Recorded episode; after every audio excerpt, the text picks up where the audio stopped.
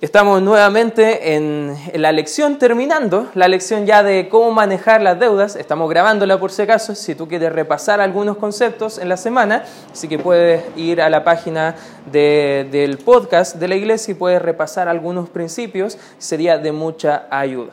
Alguien dijo que la razón número uno eh, por razón del divorcio en Estados Unidos son por problemas financieros. Algo interesante que los problemas financieros a veces los podemos dejar pasar por alto, pero es como el Satanás a lo mejor se está entrando con muchas ganas a cada familia. Si usted aprendiera a cómo manejar la deuda, puede proteger su matrimonio, eh, puede proteger su familia entera, a sus hijos, incluso a los que más quiere.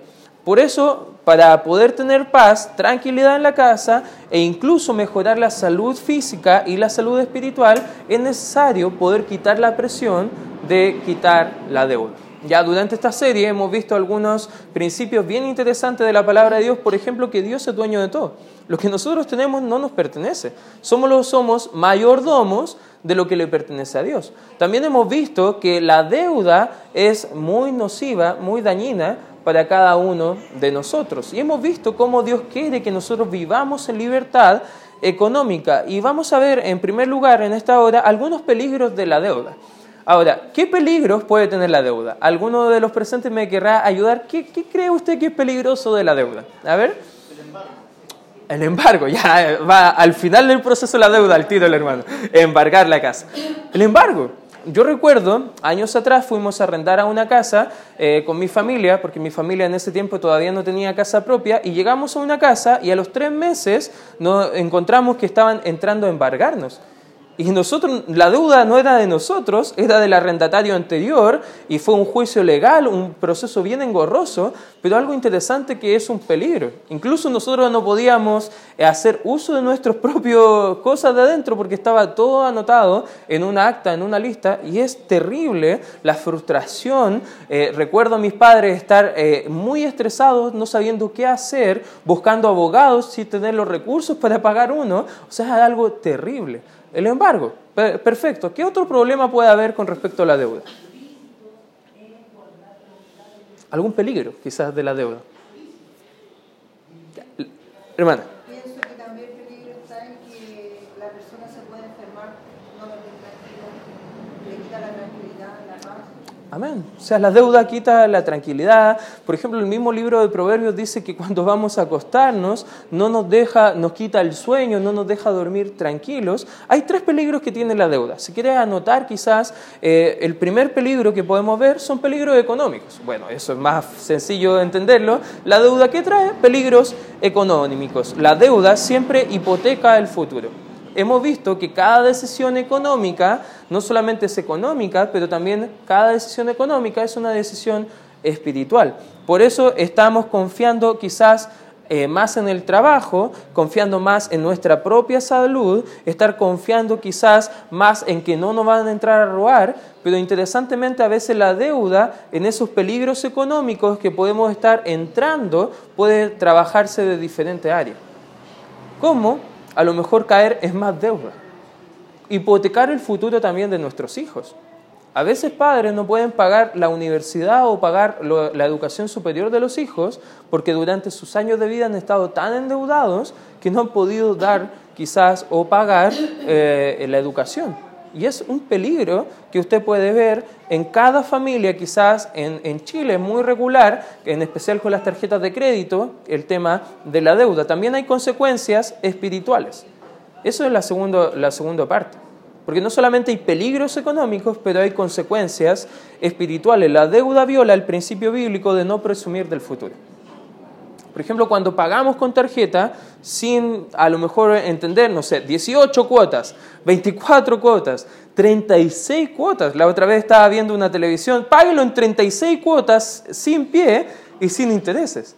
Santiago nos enseña, el libro de Santiago, que no debemos presumir del futuro. No debemos hacer planes diciendo por aquí voy a andar, por allá voy a hacer tal negocio, porque no sabemos qué es el mañana. ¿Qué es nuestra vida, hermanos? Es como neblina enseña la escritura. Viola ese principio espiritual de no presumir del futuro. Niega a Dios la oportunidad de proveer y probar que Él es nuestro sostén. Cuando entramos a la deuda, estamos diciendo a Dios, ¿sabes qué? No confío tanto en ti. No confío tanto en que proveas para mi vida, que proveas para mi familia. Estamos teniendo, sin darnos cuenta, tomando decisiones económicas, pero afectando también la parte espiritual y también daña el testimonio de Cristo. Hermanos, creyentes en deuda están poniendo un mal ejemplo al Señor Jesucristo. Ahora, no estoy diciendo que toda la deuda es mala. Por ejemplo, deudas necesarias como una hipoteca para la casa o cosas por el estilo a veces son necesarias y es normal poder caer en ese tipo de deudas, pero estoy hablando del otro tipo de deudas, por vanagloria solamente o por buscar tener un estilo de vida que no nos corresponde. También en tercer lugar tiene implicaciones psicológicas, como lo que estábamos hablando. Por ejemplo, la deuda causa mucho estrés en el hogar. ¿Cuántos conocen hogares que los padres han caído en deudas y toda la familia está como tensa todo el día? No sé si conoces familias así.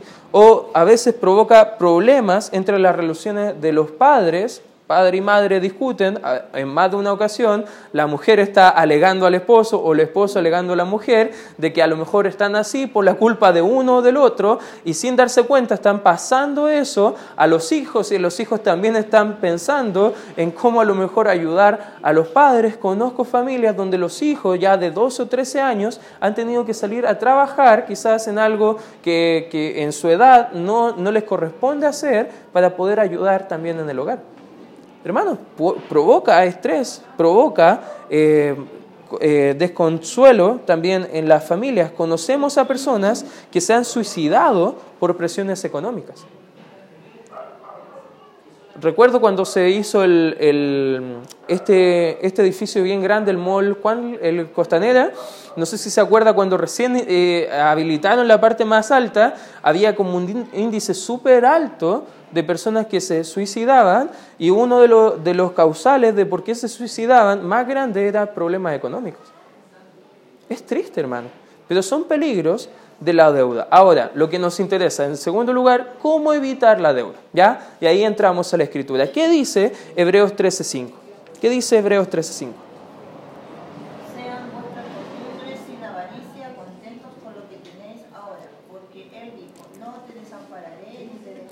Interesantemente, el Proverbios 13.5 dice que vuestras costumbres sean sin avaricia. Y dice la siguiente palabra en la clave, contentos con lo que tenéis ahora. Ahora, ¿cómo podemos evitar la deuda, mano? En primer lugar, ¿está contento con lo que tiene?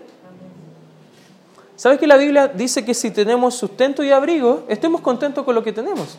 A veces nosotros caemos en la deuda innecesaria porque no estamos contentos con la televisión que tenemos. No sé, tengo una televisión de 48 pulgadas, pero yo quiero una de 56 pulgadas, Smart TV que venga con Netflix, que venga con todo. Y quizás renovamos innecesariamente un utensilio que no, no necesitamos, pero que estamos queriendo porque no estamos contentos con lo que ya tenemos. Hermanos, eso es una conducta regular de muchas familias y quizás de mi propia familia si no pongo atención. Necesitamos estar contentos con lo que tenemos. En segundo lugar, ¿qué dice Proverbios 21, 17? será el que ama el deleite, y el que ama el vino los ungüentos no se enriquecerá. Algo interesante que nos muestra este principio también es que debemos aprender a vivir dentro de nuestras posibilidades económicas o habilidades. ¿Sabe qué? El mucho tener, el buscar algo que no nos corresponde, un estándar de vida que no necesitamos, simplemente es forma de por qué gente cae en la deuda. Necesitamos tener una actitud conservadora en cuanto a las compras. Hermano, a veces diciembre es, una lucha espiritual mayor, porque siendo honestos, ¿cuántos de nosotros en diciembre hemos caído en deuda hasta como la mitad del año o el próximo año completo? Y recuerdo, hace muy poquito fuimos a creo que Corona con mi esposa o Tricot, no recuerdo, una de esas dos eh, multitiendas, y estuvimos literalmente esperando como 10 minutos a, pasar nosotros de la persona que estaba adelante, porque compraron, sin mentir, más de 300 mil pesos solo en ropa y zapatos para dos o tres de los jóvenes que estaban ahí. Mucho. Y lo que más me impactó fue cuando el vendedor dice, ya, ¿a cuántas cuotas? Y la señora dijo, 24 cuotas, por favor. o sea, hipotecó, en cierta forma, 24 cuotas, si usted saca el cálculo, son dos años pagando esas compras de Navidad. Qué horrible, hermano. Imagínate dos años estar amarrados, esclavizados, como hemos visto en esta misma serie, a la deuda ante una casa comercial. Pero es la realidad de muchas familias hoy en día en nuestro país. Y es algo que no lo entendemos, pero la Biblia nos enseña que debemos vivir dentro de nuestras habilidades. En tercer lugar, hermano, ¿cómo evitamos la deuda? En tercer lugar, Proverbios 24.3, ¿qué dice? 24.3. 3. 3.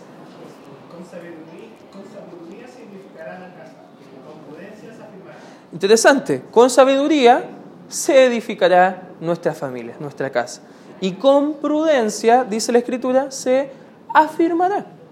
¿Qué significa eso? Bueno, cuando pensamos y oramos antes de comprar, estamos pidiendo sabiduría de Dios. A veces he comprado cosas y después, uno o dos días después, me doy cuenta que en otro lugar estaba mucho más barato. Y solamente por no pedir opinión, solamente por no tomar un tiempo de pensar, considerar, buscar, analizar. Hermano, cuando pensamos, pedimos sabiduría a Dios para poder comprar, a veces Dios nos va a dar esa sabiduría. Santiago dice que el que pide sabiduría, Dios la da abundantemente y sin reproche. Es interesante cómo la Biblia nos enseña que el cristiano que tiene deuda y que los que no tienen deuda debemos pensar bien antes de comprar. Hermano, quizás usted está libre de deuda. Pero si no piensa, no ora, no pide sabiduría a Dios, puede caer en la deuda. Y esto es cómo evitamos caer en deuda. Debe evaluar cada compra. Ninguna compra es muy grande o muy pequeña para orar por ella. ¿Entiende eso, hermano? Debemos estar orando y pidiendo a Dios convicción, sabiduría. Necesitamos aprender a discernir la voluntad de Dios en las áreas de las compras. Algunas preguntas prácticas, por ejemplo, cuando vamos a comprar y analizar con sabiduría. Evaluar, por ejemplo, ¿es una necesidad? ¿Es una preferencia? ¿Es algo que no es necesidad ni preferencia? ¿Es algo extra? ¿Sabes que a veces compramos cosas que ni necesitamos? Amén.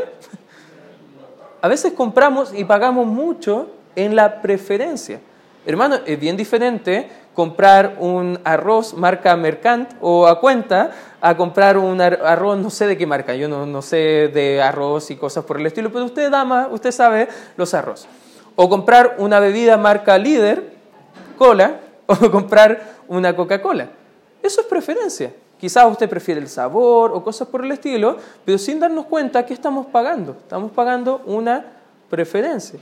Y a veces, en algunos casos, conviene más pagar un poco más para un uso más correcto, pero no en todos los casos. No sé si está entendiendo. Y a veces estamos comprando cosas extras que no necesitamos. Pregúntese, ¿lo necesito? ¿Estoy pagando una preferencia? ¿Estoy pagando algo extra? Y no estoy hablando que sea malo comprar a veces cosas extras que queremos. Pero si eso va a ir en problema económico, que los egresos sean menores, que los, eh, perdón, los egresos sean mayores que los ingresos, ahí caemos en un problema. ¿Qué piensa Dios con respecto a esta compra? Si compro esto, quizás Dios estará pensando que estoy haciendo mal uso de lo que le pertenece a Él. Sería interesante preguntarnos. Quizá otra pregunta, en caso de los que ya están en deuda, ¿debo comprar esto con el dinero de otra persona? Ojo, cuando estamos en deuda, ya el dinero que entra ya no es nuestro casi, está como yéndose a otra persona. Estoy, estoy haciendo bien al usar el dinero de otra persona, tengo dinero a mano, Sabes que como familia hemos tomado la, decisión de tener siempre dinero a mano. ¿ya? Si mi esposa le depositan en su cuenta o a mí me depositan en mi cuenta, nosotros tratamos de tener cierto margen de dinero en efectivo para pagar todo lo que tenemos que pagar, por ejemplo, no sé, supermercado, eh, almacén, comprar el pancito, cosas por, la, por el estilo para el mes a mano en efectivo y todo el resto en débito. Nunca ocupamos crédito. ¿Por qué? Porque si no tenemos el dinero a mano, no queremos hacer uso de ese dinero. Y eso es algo que Dios nos ha mostrado y ha sido una lucha quizás en los últimos meses. Por ejemplo, este mes, en, diciembre, siempre es una lucha y creo que para usted también debe ser una lucha de comprar siempre si tenemos dinero a mano. Si no, ¿qué, qué necesitamos hacer? Esperar, hermano. No debemos impacientarnos. Quizás sería bueno ahorrar para poder comprar quizás en una o dos cuotas a lo más. Ya quizás tres, ya muy, muy ahí eh, en el límite, pero la idea es no comprar eh, hipotecando también el futuro. Algo que pierde su valor rápido, por ejemplo, autos, a veces no conviene, y los expertos en, en tema de mercado dicen que no conviene nunca comprar un auto nuevo. ¿Por qué? Porque usted lo saca de la automotora y ya se devalúa completo el auto. Ya perdió el costo. Por ejemplo, nuestro auto, mis suegros, porque cuando me casé venía mi esposa con un regalo que era el auto, ya mis suegros cuando compraron el auto eh, investigaron y analizaron cuál era el mejor auto con menor uso y mejor economía y encontramos un auto que tenía tres meses de uso y lo vendía su dueña porque no, casi no lo usaba.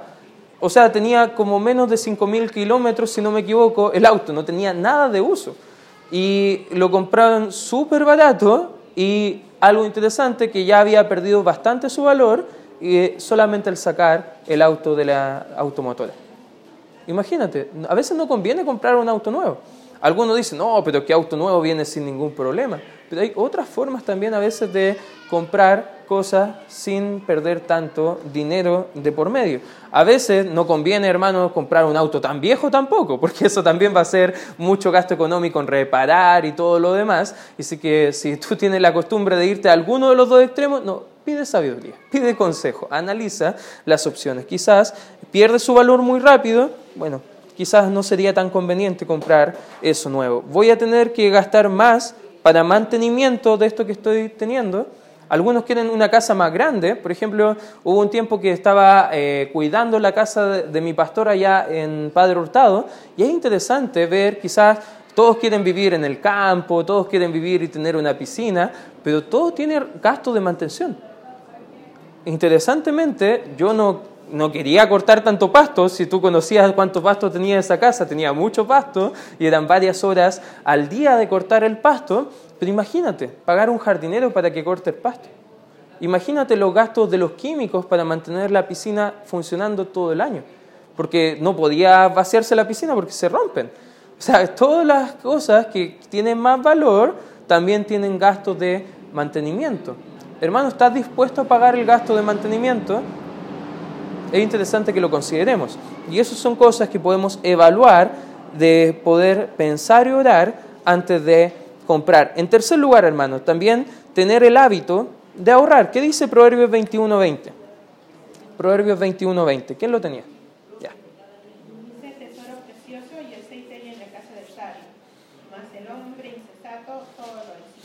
El hombre necio, el hombre insensato, la palabra disipar es malgastar es desparramar, es no saber usar. Pero tesoro precioso, el tesoro precioso era una forma antigua de decir el que ahorra. El que está ahorrando es sabio, hermano. Hermano, a veces es bueno ahorrar porque seamos honestos, ¿cuántos hemos enfermado y no sabemos cuándo nos enfermamos? ¿Amén? ¿Te has enfermado? Y es un gasto económico. ¿Se ha echado a perder el auto sin que te des cuenta? Es un gasto económico hermano, el hijo se rompe el pantalón del colegio o se rompe alguna camisa o le manchan los compañeros con témpera, hermano, hay que salir durante el año a comprar cosas que no teníamos contemplado. A veces un fondo de ahorro va a ayudar mucho a evitar la deuda. Ahora, ¿cómo salimos de la deuda? Ya hablamos de cómo evitar, pero ahora hablemos de cómo salir. Los próximos cinco o tres minutos me quedan, vamos a estrujarlo. ¿Cómo salir de la deuda? Ya puede ser que usted ya había comenzado este camino de la deuda antes de conocer a Cristo y no hay ningún problema, hermano, porque ninguno de nosotros nos han enseñado cosas por el estilo y de mucha bendición que podamos analizarlo con la Biblia, pero algunos conceptos, por ejemplo, hay que comprarlo todo al contado, sería bueno para evitar el tema de la deuda. Las estadísticas de las mismas agencias de crédito, esto es interesante, que lo encontré, dicen que uno que utiliza tarjeta de crédito para sus compras gasta, escuche bien, 34% más que las personas que compran solo con efectivo. O sea, estamos hablando de un tercio y un poco más de las personas que están pagando todo el contado. Porque usted dice, no, pero solamente tienen, no sé, 3% de, de, de adicional. Pero vaya sumando los porcentajes en cada compra. Está gastando muchísimo. Esto, y ni siquiera esto lo estoy inventando yo, son lo que dicen los expertos en cuanto a las agencias mismas que estamos comprando. Dicen que 34% gastan más que los que compran solo con efectivo. Cuando uno compra con efectivo, piensa más, dice el mismo artículo, en la compra porque puede ver su dinero disminuyendo en el momento. No sé si alguna vez usted ha ido a, pagar algo con efectivo y usted va viendo cómo va bajando ese dinero y va diciendo, oh, antes iba a ir a comer a tal parte y después cuando ya le queda menos, dice, no, creo que un completo en el carrito nomás, ya, ahí vamos a comprar eh, eso que es mejor. Porque ve en la práctica cómo disminuye. Quizás sería interesante. Un profesional financiero dice que la mejor opción para sus tarjetas de crédito es sacar tijeras y cortarlas en pedacitos y, y mandársela a la agencia con un pedido de que no lo devuelva más esa tarjeta. o sea, imagínate, los mismos expertos en finanzas dicen que ellos no tienen tarjetas. Qué interesante. Y nosotros, los que tenemos menos recursos, somos los que más tenemos tarjetas. Creo que mi papá una vez le pedí prestado una tarjeta para comprar un pasaje en avión y él me dijo, ¿de cuál quieres? Y tenía como una gama de tarjetas. Es interesante, porque a veces somos así, tenemos tarjeta y más encima pagamos la mantención de la tarjeta. O sea, cosas que no, no necesitamos. El problema de raíz probablemente es la falta de contentamiento. ¿Qué dice 1 Timoteo 6, del 6 al 10? ¿Quién tiene?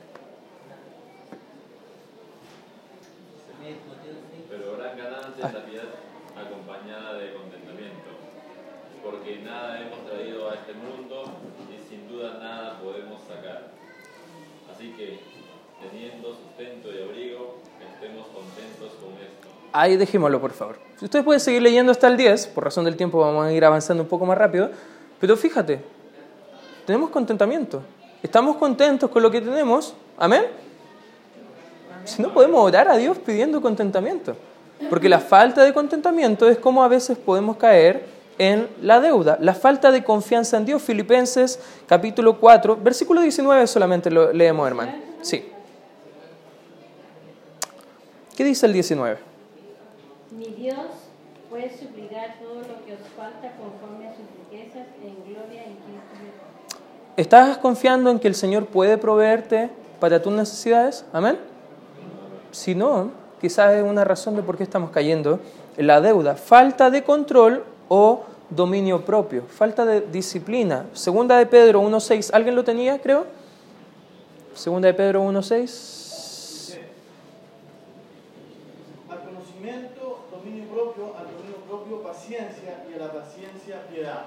Algo interesante, cuando añadimos dominio propio, estamos añadiendo también en nuestra vida espiritual causas de no caer o flaquear. Debemos tener un plan escrito para repagar la deuda, hermano. Por ejemplo, el proverbio, perdón, Salmos 37, 21, ¿quién lo tenía? Ay, hermano John. El impío toma prestado y no paga, mas el justo tiene misericordia y da. ¿Qué hace el incrédulo, hermano? Pide y no paga. Hay gente que tiene esa costumbre. Se endeuda, endeuda, endeuda, se cambia de casa y vuelve al mismo proceso. No pagan, pero el que hace el creyente, hermano, busca cómo pagar la deuda. Haga una lista de todas las personas o instituciones a quien debe dinero.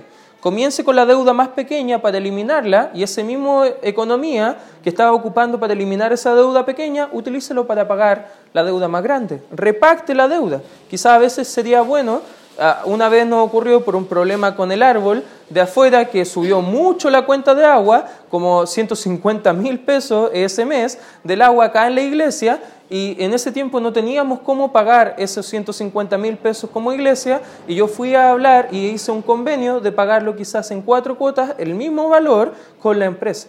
Y lo pagamos en módicas cuotas, como de, si no me equivoco, 35 mil pesos en cuatro meses. Pero fue algo necesario, porque no teníamos los recursos. Y a veces eso también sería bueno de hacer sacrificios necesarios para repagar esas deudas. Tiene que ser su prioridad pagar la deuda, hermano. Necesitamos ver algunas cosas. Así que teniendo sustento y abrigo, dice 1 Timoteo 6.8, estemos contentos con eso. Primera de Pedro 3 enseña un poquito del atavío y cosas por el estilo. Esos son solamente preferencia. Hablemos un poquito, en cuarto lugar, algunos beneficios de vivir sin deuda. Y con esto acabamos, hermano. En primer lugar, un beneficio de vivir sin deudas es libertad de poder dar. Amén. A veces, hermanos, no pueden comprometerse en la obra del Señor porque no tienen libertad para dar. Las deudas están siendo su Señor y no pueden dar porque si no, ¿cómo pagan la deuda? Hermanos, si salimos de la deuda, podemos tener libertad para poder dar a la obra del Señor. Otro beneficio de vivir sin deuda es buenas relaciones con Dios con los de afuera. Imagínate vivir sin deuda en tu hogar. ¿Cómo vivirías con tranquilidad? Y eso es interesante. Vivir con tranquilidad también con las casas comerciales a las que les debemos. Tenemos tranquilidad, paz. Otro, en tercer lugar, paz y tranquilidad también en el hogar. Es importante, porque hogares con frustraciones económicas no viven tranquilos. Y un buen ejemplo, ojo hermano, un cuarto y último eh, beneficio, un buen ejemplo para nuestra familia también. Nuestros hijos deben aprender de nosotros de cómo deben llevarse a cabo las finanzas. Y si ven que sus padres son desorganizados, cómo ellos pueden emplear eso mismo con sus propias familias. Por ende, hermano, quiero animarte en esta hora a que tú puedas evaluar cómo poder eh, evitar la deuda y si ya estás en deuda, aquí tienes algunos consejos prácticos de cómo salir